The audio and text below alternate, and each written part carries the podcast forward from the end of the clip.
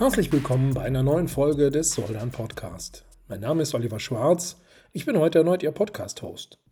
Mein Gesprächspartner heute ist Jan-Peter Schwarzhoff von der Kanzlei Bartholomä, Schwarzhoff und Eskowitz in Dortmund. Er ist dort Partner, Fachanwalt für Strafrecht und auch Mitglied in der Arbeitsgemeinschaft Strafrecht im Deutschen Anwaltverein sowie auch tätig für die Fanhilfe Dortmund. Ich freue mich auf das Gespräch. Ja, Jan, vielen Dank, dass du dir die Zeit genommen hast, heute Abend hier für unseren Podcast. Und ich freue mich sehr, dass du da bist.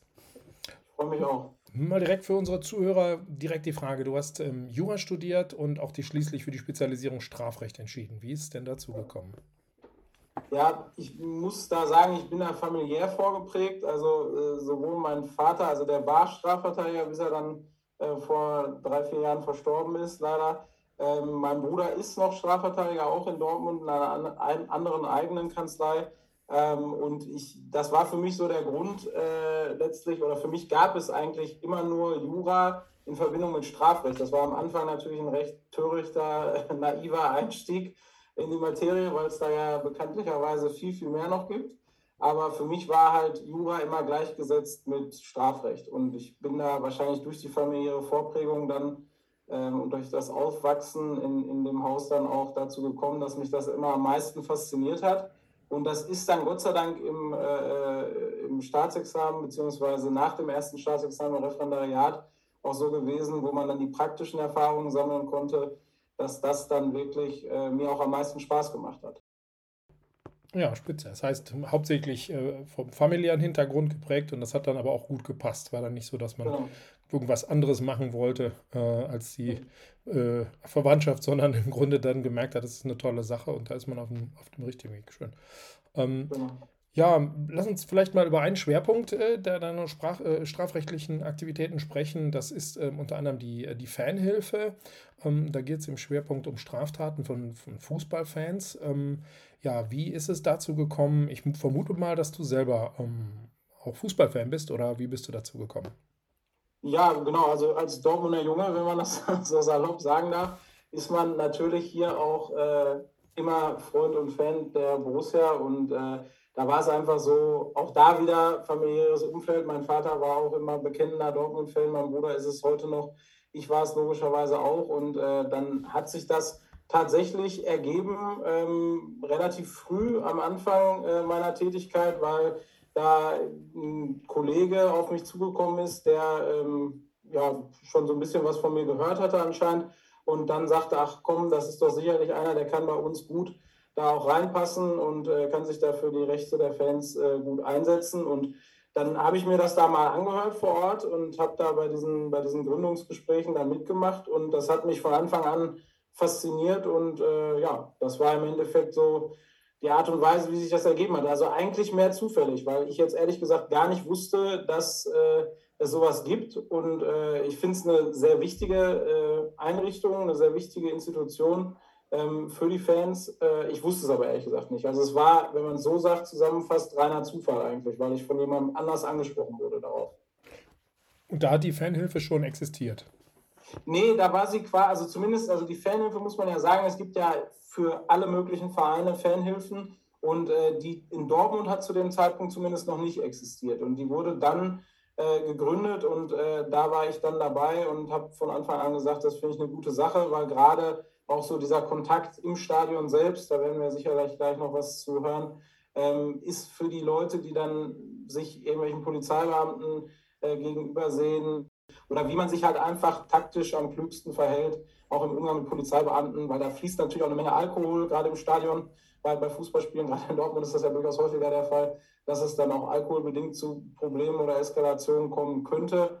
Und da ist es schon ganz gut, wenn man da äh, jemanden hat von der Fanhilfe, der wo die Fans auch merken, okay, der kommt sozusagen aus unserem Lager, aber der will da jetzt auch vermittelnd auftreten. Also unsere Aufgabe da ist es ja auch nicht, irgendwie konfrontativ einzuwirken ähm, und da irgendwie gegenüber der Polizei auch unsachlich aufzutreten, sondern ganz im Gegenteil. Ne? Also so ein bisschen vermittelnd einfach auftreten. Mhm. Und ähm, ihr habt dann da tatsächlich auch an der Tribüne, seid ihr teilweise vor Ort oder das hast du auch gemacht früher, ne? Genau, das habe ich früher auch gemacht. Das ist jetzt gerade zeitlich alles ein bisschen schwierig, weil ich ja bundesweit tätig bin und dann ist das immer etwas schwierig am Wochenende da dann tatsächlich äh, noch vor Ort zu sein, weil man häufig auch schon am Wochenende irgendwo in andere Städte anreisen muss. Aber ganz am Anfang, äh, eigentlich bis, bis vorletztes Jahr, würde ich sagen, habe ich das eigentlich immer, also beziehungsweise war ja fußballtechnisch wegen Corona etwas schwierig, aber die Zeit äh, von der Gründung bis Corona eigentlich war ich regelmäßig im Stadion und äh, habe da dann geholfen. Und ähm, da hatten wir dann, oder da haben wir diesen Informationsstand unter der Tribüne und, und der wurde eigentlich auch von Anfang an immer sehr gut angenommen. Wie muss man sich das vorstellen? Da kommen tatsächlich dann Fans und sagen, hey, ich bin hier unrechtmäßig kontrolliert worden oder was passiert? Ja, zum Beispiel, also es gibt da ja auch diese, diese Notfallnummer, die ist dann teilweise auch gekoppelt. Ich habe ich hab selber auch ein eigenes Notfallhandy, was 24 äh, 7 laut ist und ähm, was ich dann, außer wenn ich jetzt bei Gericht bin, natürlich, dann stelle ich es logischerweise auch lautlos, aber ansonsten ist das immer laut. Und teilweise ist dann die Nummer auch, wenn jetzt ich zum Beispiel der zuständige Anwalt war an dem Tag, dann ist die Nummer auf, darauf umgeschaltet, äh, umgeleitet. Und ähm, dann rufen da teilweise zum Beispiel Leute an. Also die kommen jetzt nicht direkt immer nur zum Stand und sagen, übrigens, ich bin hier jetzt gerade von einem Polizeibeamten äh, aufgegriffen worden oder hier wurden irgendwelche anderen Sachen beschlagnahmt oder ich wurde durchsucht, sondern äh, es kann ja häufig sein, dass im Rahmen von irgendwelchen Zwischenfällen im Stadion dann irgendwelche Ordner zum Beispiel Leute mit einem Hausverbot belegen, die dann aus dem Stadion schmeißen, relativ schnell dann auch Polizei eingeschaltet wird. Und dann wird häufig eher, nach meinen Erinnerungen zumindest, diese Notfallnummer kontaktiert und darüber wird dann versucht, äh, möglichst einen Juristen auch vor Ort zu bekommen, der dann die Dinge auch, wenn es geht, im Idealfall schon da natürlich ähm, in den Griff bekommt, sonst aber zumindest da, wie gesagt, vermittelnd auftritt oder ähm, zumindest äh, ja, den, den Fans dann da äh, zur Hand geht und ihnen erklärt, was jetzt zu beachten ist. Und ähm, das ist so die Haupttätigkeit im Stadion eigentlich. Okay. Hat sich ähm, neben dieser St äh, Tätigkeit, die dann vor Ort im Stadion, hat sich das irgendwann verselbstständigt oder anders gefragt, wie sieht so die, die andere, die Ansp Mandantenansprache in dem Segment aus? Ist das jetzt mittlerweile reine Mundpropaganda? Hast du neben dieser, dieser aktiven Tätigkeit vor Ort noch was anderes gemacht, um dich da zu positionieren? Oder ähm, hat das gereicht und dann kam Mundpropaganda? Ja, also das war so ein, ja, so ein Gemenge aus allen möglichen Ansätzen, ehrlich gesagt. Also das mit der, das mit der Fanhilfe resultiert tatsächlich auf einem anderen Ansatz von mir, weil ich relativ früh ähm, mit, mit Social Media auch angefangen habe und da so ein bisschen Erfahrungsberichte geteilt habe, auch einfach mal so ein bisschen über Verfahren berichtet habe. Natürlich alles immer im Rahmen des Zulässigen und, und, und stand. Aber das hat die Leute irgendwann dann äh, ja, interessiert, was dazu geführt hat, dass dadurch dann letztlich auch der eine oder andere Kollege auf mich zukam und meinte, Mensch, du machst da in dem Bereich so viel, da gibt es doch auch Überschneidungen im Fußballbereich, du bist doch sicherlich auch Dortmund-Fan, äh, wollen wir da nicht was machen? Deswegen, also dieser Ansatz, ich, ich würde sagen, dass der erste Ansatz tatsächlich eher sowas war wie, wie, wie Instagram äh, vor allem, wo man dann tatsächlich, ja, dann sozusagen diese Internet-Propaganda hatte, dass Leute halt gesagt haben, das waren so die ersten Ansätze. Und dann kam die Fanhilfe und dann natürlich auch die klassische Mundpropaganda wirklich, also wo Leute dann einfach sagen, wenn du einen guten Anwalt suchst, dann geh da dahin. Ja. Und das war so das, was bei mir im Endeffekt dazu geführt hat. So, dass das im Wesentlichen der Ansatz erstmal Social Media war, um so ein bisschen über die Verfahren zu berichten, um den Leuten auf, auf, auf seriöser und vernünftiger Ebene tatsächlich so ein Volksmund und unter den Laien häufiger auch mal als etwas dröge Materie, je nachdem. Strafrecht ist da relativ lebendig, finde ich, und das habe ich versucht, auch mit diesem Instagram-Account äh, versuche ich heute auch eigentlich noch immer so ein bisschen rüberzubringen. Und das war halt der Ansatz, der dann letztlich eigentlich auch zu der Fanhilfe geführt hat und dann darüber hinaus dann die klassische Mundpropaganda. Ja, da, da, da, bringst du ein Stichwort. Das Graffiti ist sozusagen das zweite äh, Standbein. Wie bist du dazu gekommen? Hast du selber äh, in der Szene aktiv und hat sich das dann auch, wie du schon angedeutet hast, dann per Mundpropaganda entwickelt? Aber warst du, wie bist du dazu gekommen? Ja, also Graffiti-Szene, da, da muss ich vielleicht ein bisschen weiter ausholen. Also als, als äh, Kind der 80er, 90er Jahre war es dann immer so, dass äh, durch eine gewisse Musikrichtung, die, die Rap- und äh, Hip-Hop-Musikrichtung, wenn man in dem Alter war, in der Zeit, war es halt so, dass es da gewisse Elemente gab, also nicht nur die Musik, sondern halt auch äh, das Breakdancen und Graffiti, das spielte alles insgesamt eine Rolle. Und äh, wenn man dann zu der Zeit, wie gesagt, in dieser Szene so ein bisschen auch aufgewachsen ist, dann hat man tatsächlich auch sicherlich mal Graffiti so ein bisschen ausprobiert. Also ich bin da weit weg von dem, was, was irgendwelche äh, Mandanten von mir künstlerisch, jetzt rein aufs Künstlerische reduziert, was die da sicherlich so fabrizieren können. Aber sicherlich hatte man so mal so eine Dose auch mal in der Hand. Aber äh, im Endeffekt war es dann so, dass man sagen muss, ähm, dass man letztlich in dieser Szene gepflegt hat und bis heute pflegt, dass man dadurch dann natürlich Kontakte hatte und als man dann Anwalt wurde, dann, dann ja, distanziert man sich ja jetzt nicht von irgendwelchen Leuten, selbst wenn vielleicht manche Sachen da hobbytechnisch etwas zweifelhaft anzusehen sind.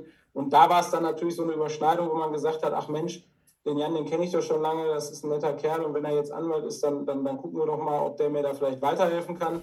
Und ja, man muss halt sagen, dass das sicherlich nicht in allen Graffiti-Verfahren, aber in größeren Graffiti-Verfahren es sicherlich schon ein Vorteil sein kann, wenn man da äh, sozusagen internes Szenewissen hat, einfach weil da gewisse Mechanismen, sei es jetzt die Szenedynamik an sich, als auch tatsächlich aber auch die Art und Weise, wie Bilder gesprüht werden, mit welchen Dosen gesprüht werden, mit welchen Materialien generell, da kann man ja auch mit Stiften und Streichfarbe und was weiß ich, allen möglichen, äh, werden da ja Sachbeschädigungen begangen. Und äh, da muss man natürlich sagen, das kann in dem einen oder anderen Verfahren tatsächlich von enormer Bedeutung sein. Und da hat man natürlich als jemand, der da diese internen Mechanismen gut kennt, hat man schon einen gewissen Vorteil. Das muss man sagen, weil man es einfach dann den anderen Verfahrensbeteiligten natürlich aus einem ganz anderen Blickwinkel auch nochmal darstellen kann. Deswegen muss ich schon sagen, dass durch, diese, durch diesen Bezug zu der Szene, ähm, jetzt der Hip-Hop-Szene im weitesten Sinne und halt wie gesagt dann auch der, der Graffiti-Szene, ich da letztlich dann schon Vorteile für mich ziehen konnte. Aber das war halt tatsächlich auch von mir ähm, schon auch konkret anvisiert, weil ich wusste, dass ähm, solche Leute natürlich häufiger mal durchaus auch mit dem Gesetz in Konflikt treten können. Und da ich wusste, dass ich da die Kontakte habe, habe ich mir gedacht, okay, das ist eine Win-Win-Situation eigentlich mhm. für beide Seiten. Und deswegen bin ich das dann auch recht gezielt angegangen. Ähm, unter anderem, wie gesagt, mit Instagram und auch noch anderen Dingen, und das hat eigentlich ganz gut funktioniert. Das heißt, sowas, sowas wie früher hätte man das wahrscheinlich über irgendwelche Glossen in den einschlägigen äh, Magazinen gemacht, ne? aber sowas haben die nicht mehr. Die haben keine Fan- oder irgendwelche Graffiti-Zeitschriften oder so, Doch, wo man das gibt es tatsächlich auch. Also das, das gibt es tatsächlich auch. Also es gibt, es gibt äh, große Magazine ähm, in dem Bereich, die äh, tatsächlich dann auch äh, Werbung von Anwälten beinhalten. Also das, ich habe das jetzt bisher noch nicht gemacht ähm, aber hatte das immer auch mal so ähm, auf meiner Ideenliste. Konnte mich da jetzt noch nicht so ganz zu durchringen, lag aber eher daran, dass ich da einfach auch zu wenig Zeit für hatte, um mich intensiver damit zu beschäftigen, was jetzt da die genauen Voraussetzungen sind und was wie viel kostet, was in welcher Auflage geschaltet wird, etc. Aber das gibt es tatsächlich schon, aber man muss halt sagen, ähm, wie gesagt, Social Media ist da gerade auch in den Graffiti-Kreisen tatsächlich relativ ähm, wichtig. Äh, es wird natürlich auch vielen Graffiti-Sprühern, muss man ganz ehrlich sagen, auch zum Verhängnis, weil auch die Ermittlungsbehörden alles andere als äh, hinter dem Mond leben und natürlich auch wissen, dass gerade diese, dieser Drang nach äh, äh Selbstverwirklichung und dieser Drang nach, äh, ja, auch sage ich jetzt mal Ruhm im weitesten Sinne, weil das ist ja schon eine der Teilfunktionen auch des Graffiti-Sprühens, dass man diesen Namen groß macht. Ähm, da wissen die Behörden natürlich auch, dass das gerade auch bei Social Media viel passiert und da viele Bilder hochgeladen werden ähm, und auch da diese Accounts natürlich ähm, jeweils von den jeweiligen Sprühern eine enorme Bedeutung haben. Das heißt, da tummeln sich auch extrem viele gute Polizeiermittler. Und äh, ja, das ist im Endeffekt natürlich was, was man aus Sicht der Szene auch immer jetzt inzwischen weiß und im Blick hat. Aber das sind natürlich alles so Sachen, die sich da überschneiden. Also ich mache, wie gesagt, auch mit Instagram da relativ viel oder habe da früher sehr viel gemacht und äh, konnte dann im Wesentlichen aber durch einfach ja, gute Ergebnisse und Mundpropaganda dann, dann mir da einen gewissen Namen, denke ich, erarbeiten, der dann dazu geführt hat, dass man ähm, da eigentlich bundesweit ähm, schon viel macht in dem Bereich, ja. Und ähm, wie, wie weit, du hattest das eben angedeutet, dass da teilweise Mandanten auch aus dem Ausland auf dich zukommen? Die sprühen dann hier oder wie muss ich mir das vorstellen? Ja, das gibt es auch. Also es gibt, es gibt tatsächlich äh, zum, zum Ärger der deutschen Strafverfolgungsbehörden natürlich, äh, gibt es Leute, die, die äh, aus dem Ausland kommen. Es gibt aber genauso gut auch deutsche äh, Graffiti-Sprüher, die tatsächlich dann auch nach Italien, Spanien oder selbst nach Amerika reisen um dann dort zu sprühen. Ähm, gerade Amerika gilt so immer noch als das Mekka des Graffiti, da kommt es her ähm, aus New York und äh, dass man da dann natürlich irgendwann mal irgendeinen Zug sprüht oder irgendwie anders seinen Namen vervielfältigt, ist, glaube ich, auch heute noch für die meisten Sprüher, die das sehr ernst nehmen, immer noch so die Königsdisziplin. Und äh, wie gesagt, aber es geht auch genau andersrum. Also es gibt auch äh, Leute aus Spanien, aus, aus den Niederlanden, ähm, aus was für europäischen Ländern auch immer, kommen viele Sprüher auch nach Deutschland. Ja? Also da gibt es verschiedene Ecken auch in Deutschland, die dann immer, gerade so die südlichen Gefilde, Stuttgart ist, ist, ist eine ganze Zeit lang immer sehr häufig angegangen worden von äh, äh auch europäischen Sprühern. Und äh, das sorgt natürlich äh, für Verärgerung bei den Strafverfolgungsbehörden oder bei auch den, den, ähm, ja, den Personen, die, die da für die Stuttgarter Verhältnisse verantwortlich sind. Aber das ist tatsächlich gang und gäbe, das muss man so sagen, ja. Mhm. Und dann kommt es natürlich auch dazu, dass ich äh, ausländische äh, Leute dann verteidige.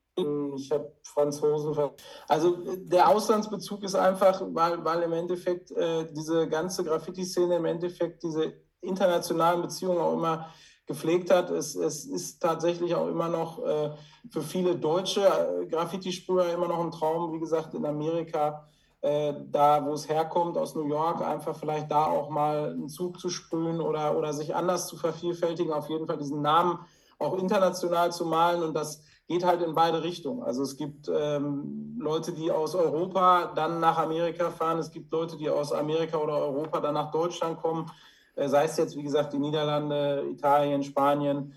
Ähm, die kommen dann nach Deutschland und malen äh, Züge hier auch mit, mit, mit deutschen Sprühern zusammen. Da entstehen dann tatsächlich so internationale Bekanntschaften.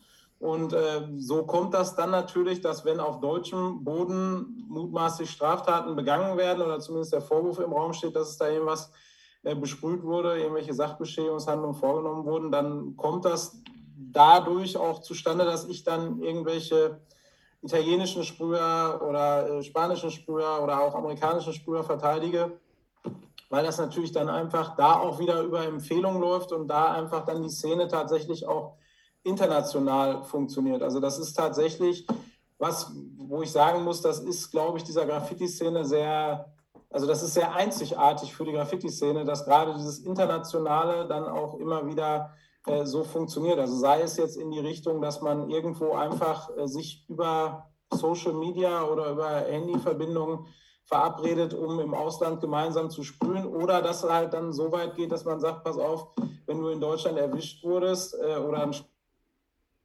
Strafverfahren in Deutschland hast, dann ruf den und den Anwalt an. Also das ist tatsächlich was, was ich aus anderen ähm, strafrechtlichen Bereichen so intensiv zumindest nicht kenne. Mhm. Wie ist denn das mit, äh, ich stelle mir auch vor, strafrechtlich ist das ja wahrscheinlich, also relativ typisiert, aber ist auch immer noch der äh, zivilrechtliche Teil, macht ihr den dann gleich mit? Wir machen, also ich, ich halte es immer so, dass äh, wir anfangs zumindest, wenn es jetzt darum geht, das passiert ja durchaus häufig, dass beispielsweise die Deutsche Bahn oder irgendwelche anderen Anbieter, äh, ähm, Zuganbieter, dann die zivilrechtlichen Forderungen geltend machen, dass wir dann zumindest, solange das Strafverfahren noch läuft und äh, da noch kein rechtskräftiges Urteil ergangen ist, dass wir da tatsächlich die erstmal ähm, das mitarbeiten oder ich das mitbearbeite und die Ansprüche zunächst erstmal zurückweise und äh, man das Ganze dann zurückstellt, bis dann im äh, äh, Strafverfahren gegebenenfalls dann auch eine rechtskräftige Entscheidung ergangen ist.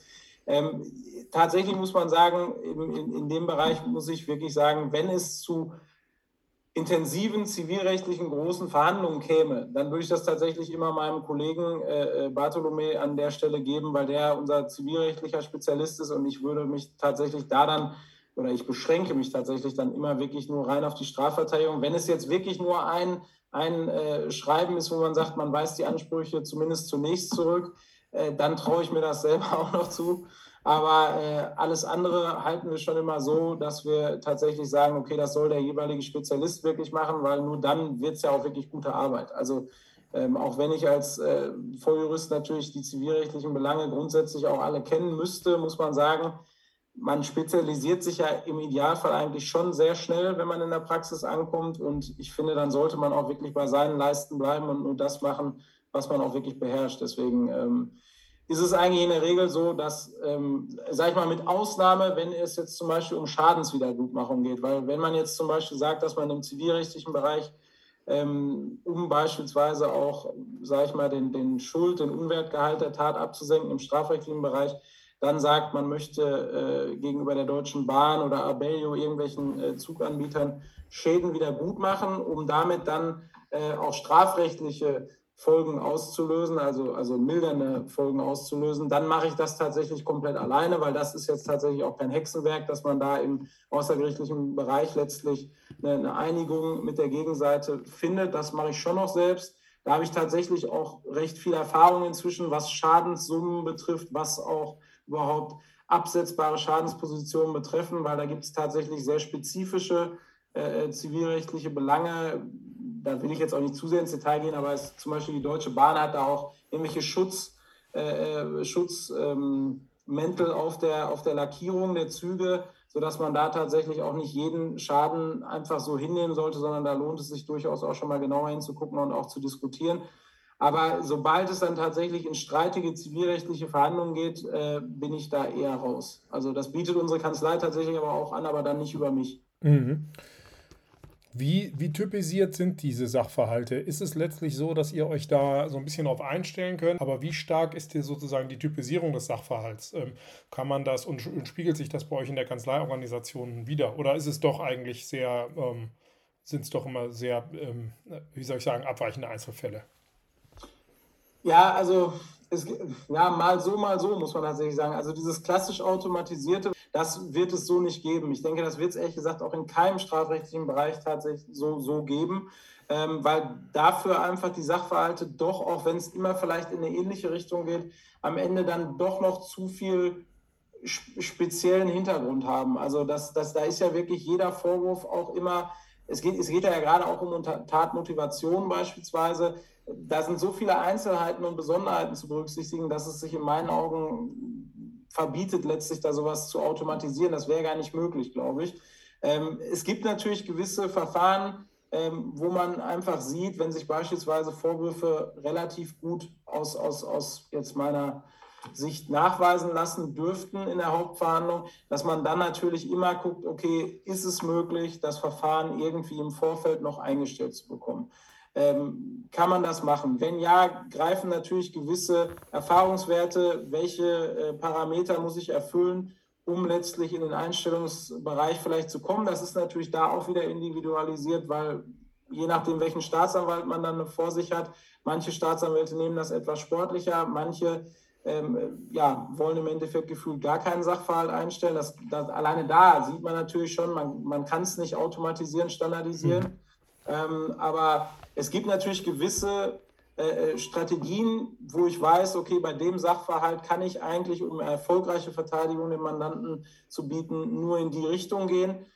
Kommt natürlich dann darauf an, dass der Mandant das auch versteht tatsächlich und auch in diesem Bereich dann diese Strategie mitfahren möchte. Aber so ein wirklich klassisches, standardisiertes Verfahren, wo man sagen könnte, ich drücke auf A und es kommt immer, sage ich mal, zumindest sehr ähnlicher Sachverhalt raus, das funktioniert, glaube ich, generell im Strafrecht ehrlich gesagt nicht. Und also bei den Graffiti-Fällen auf jeden Fall nicht, weil da tatsächlich ähm, in vielen Bereichen äh, es zu individuell ist. Da gibt es zu viel zu beachten, äh, sodass jeder Fall da schon ein bisschen eigen ist tatsächlich. Gut, es liegt ja, genau, hast du vollkommen recht, in der Natur der Sache, ne? bis man beim Strafrecht ja auch immer die einzelne subjektiven Teil noch, noch hat und damit äh, jenseits irgendwelcher Ordnungswidrigkeitsbearbeitungen natürlich ist und eigentlich nur Maßanzüge ähm, verstehe ich. Wenn du jetzt sagst, du hast irgendwie junge Kollegen, ähm, die starten und wollen tatsächlich sich auch im ähm, strafrechtlichen Umfeld etablieren, würdest du denen dazu raten? Und wenn ja, was würdest du denen mitgeben wollen, dass sie sozusagen auch vielleicht ihre Nische finden?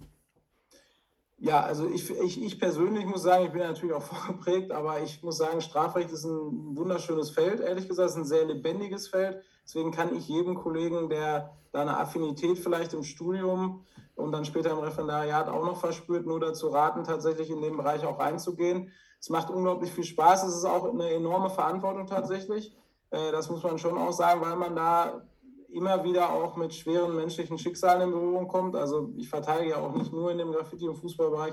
Man kommt halt in den anderen Bereichen wirklich auch tatsächlich mit schweren Schicksalen ähm, ja, kommt man letztlich in Kontakt und das muss man auch alles abkönnen und äh, man muss tatsächlich neben den rein rechtlichen Expertisen in meinen Augen auch wirklich viel menschliche, äh, so, so Soft Skills nenne ich das ganz gerne, mit an den Tag bringen. Äh, da muss man natürlich gucken, ob man dafür gemacht ist. Das, das muss man für sich selbst so ein bisschen beurteilen, wie viel Empathie äh, empfindet man, äh, kann man gut mit Menschen, das ist ein ganz wichtiger Aspekt. Ähm, und man darf sich natürlich auch für vieles nicht zu fein sein, weil man darf nicht vergessen, das ähm, sind jetzt keine gesellschaftsrechtlichen Sachverhalte, wo man dann vielleicht auch nur mit irgendwelchen CEOs oder Unternehmenschefen äh, Chefs zu tun hat, sondern das sind wirklich teilweise Sachverhalte, die mitten im Leben spielen und die teilweise auch dann mal ja, ein Stück weit auch schmutzig sein können. Und man muss halt wirklich da immer gucken, dass man äh, auch bereit ist, sozusagen, sich diesen Sachverhalten zu stellen. Also da, da, da kommt schon viel auf einen zu, aber wenn man diese Affinität besitzt, dann finde ich, ist es ein sehr schöner Beruf und auch ein sehr wichtiger Beruf, sehr verantwortungsvoll.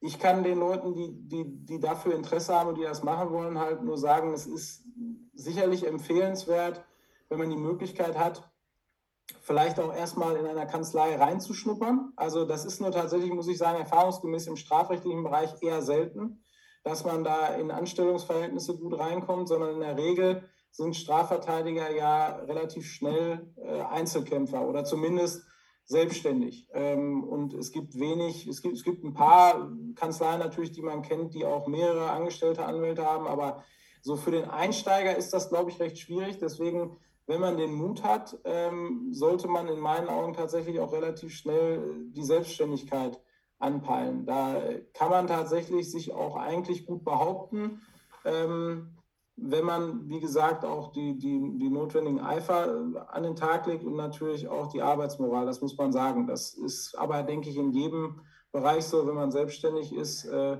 dann wird es schon so sein, dass man da viel arbeiten muss und am Anfang auch sicherlich nicht äh, mit äh, sehr viel Lohn und Brot nach Hause kommt. Aber ähm, wie gesagt, das so Schritt für Schritt äh, kann man sich da eigentlich gut weiterentwickeln. Deswegen kann ich persönlich nur jedem empfehlen, eigentlich direkt sich selbstständig zu machen und versuchen, sich so schnellstmöglich auch einen eigenen Namen zu machen.